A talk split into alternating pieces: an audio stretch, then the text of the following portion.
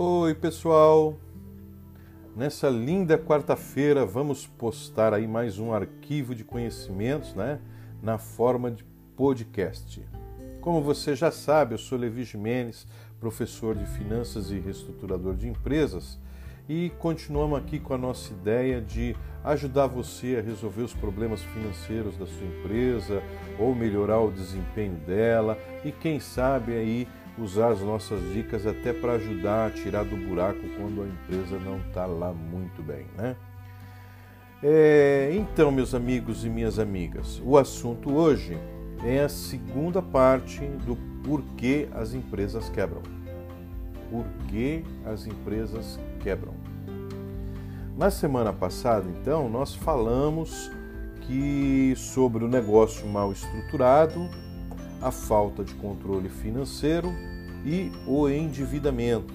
Né? Então, só relembrando, o negócio mal estruturado é quando o empreendedor não pesquisou direito, não pesquisou o mercado, não planejou adequadamente o investimento, é, os preços praticados, os impostos, como é que se comportaria a concorrência, né, frente aí a um, um novo concorrente entrando no mercado.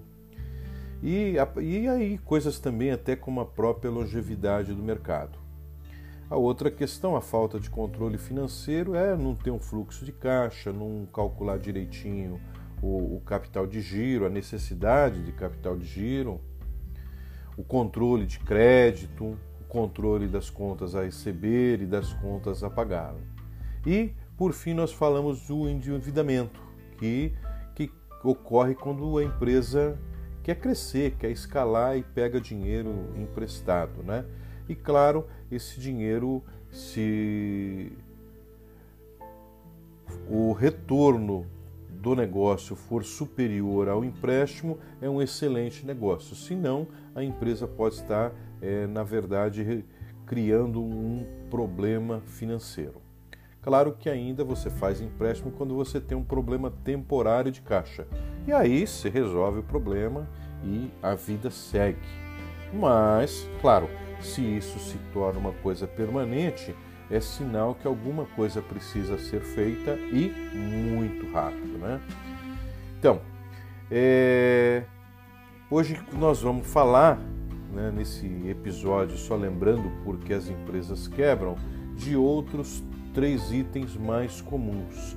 Por que mais comuns? Porque tem uma infinidade de itens.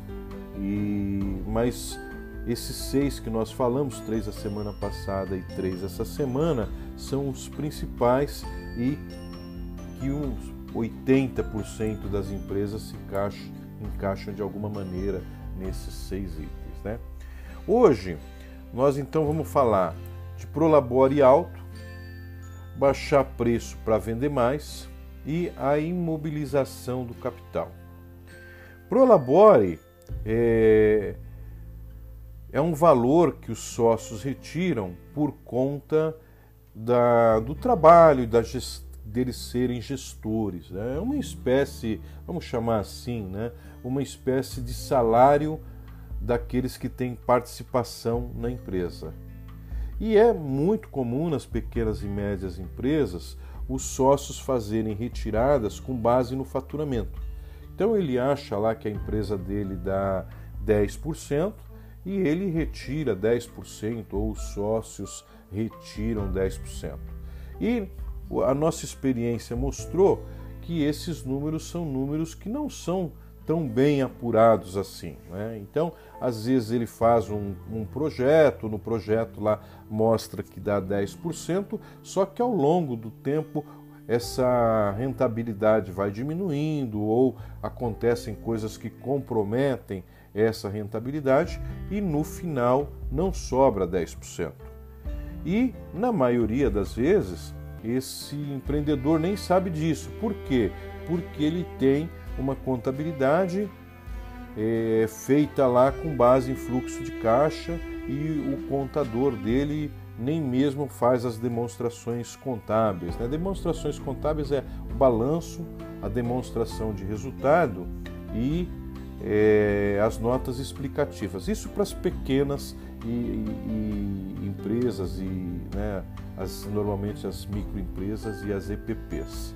As outras têm outros, é, outros tipos de, de documentos contábeis. E por não ter essa informação, ele não sabe exatamente qual é o lucro que a empresa dá e acaba descapitalizando a empresa, porque ele retira mais do que a empresa retorna.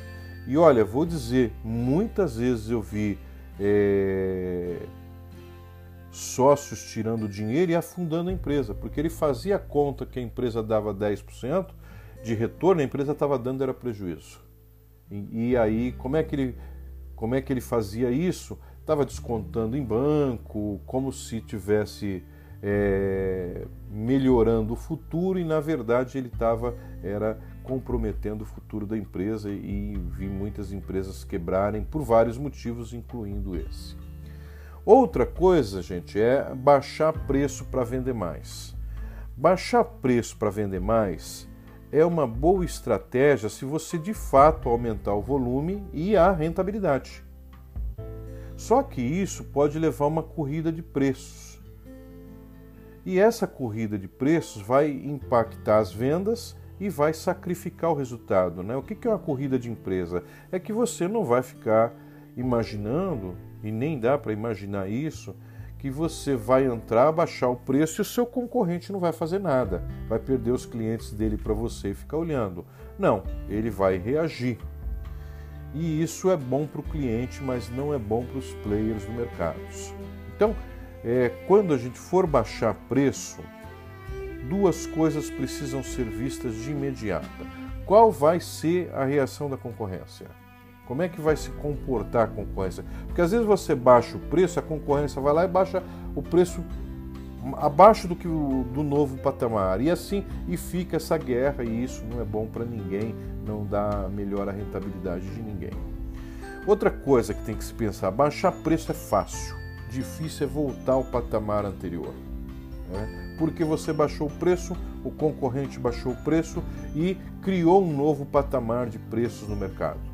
E isso não importa se é um mercado de consumidores, ou se é um mercado de vendas institucionais. Se for um mercado de vendas institucionais, mais é, é complexa a situação ainda, é muito pior. Por quê?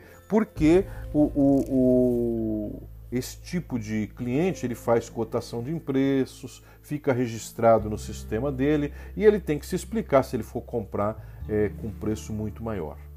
A última situação aqui é a imobilização do capital.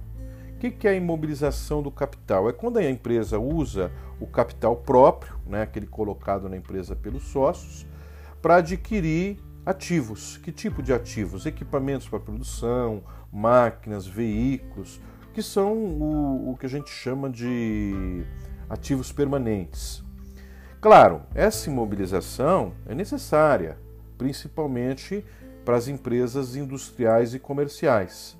Mas é muito importante tomar cuidado para que essa imobilização não comprometa o capital de giro. Ou seja, o ideal é que as imobilizações sejam feitas com empréstimos de longo prazo. Eu sei que vocês vão me dizer, olha, no Brasil isso é quase impossível para pequenas e médias empresas, né? Mas tem uma quando você usa o capital de giro, isso pode ser danoso. Por quê? Porque se o investimento demora para retornar, a empresa começa a pagar a dívida, começa a pagar os juros da dívida e está tirando isso do capital de giro. Ou seja, pode comprometer as operações no futuro. Bom, pessoal, na nossa sessão aqui eu não podia deixar de falar que os empreendedores não deveriam incorrer nos riscos que nós falamos aqui. Né? Para Labore é a remuneração do sócio e ela é necessária, mas o negócio deve ser capaz de absorver a saída do dinheiro sem descapitalizar. Os descontos também, pessoal, são necessários, mas uma redução de preço nem sempre garante vendas adicionais e, e aumentar a rentabilidade. Às vezes isso não acontece.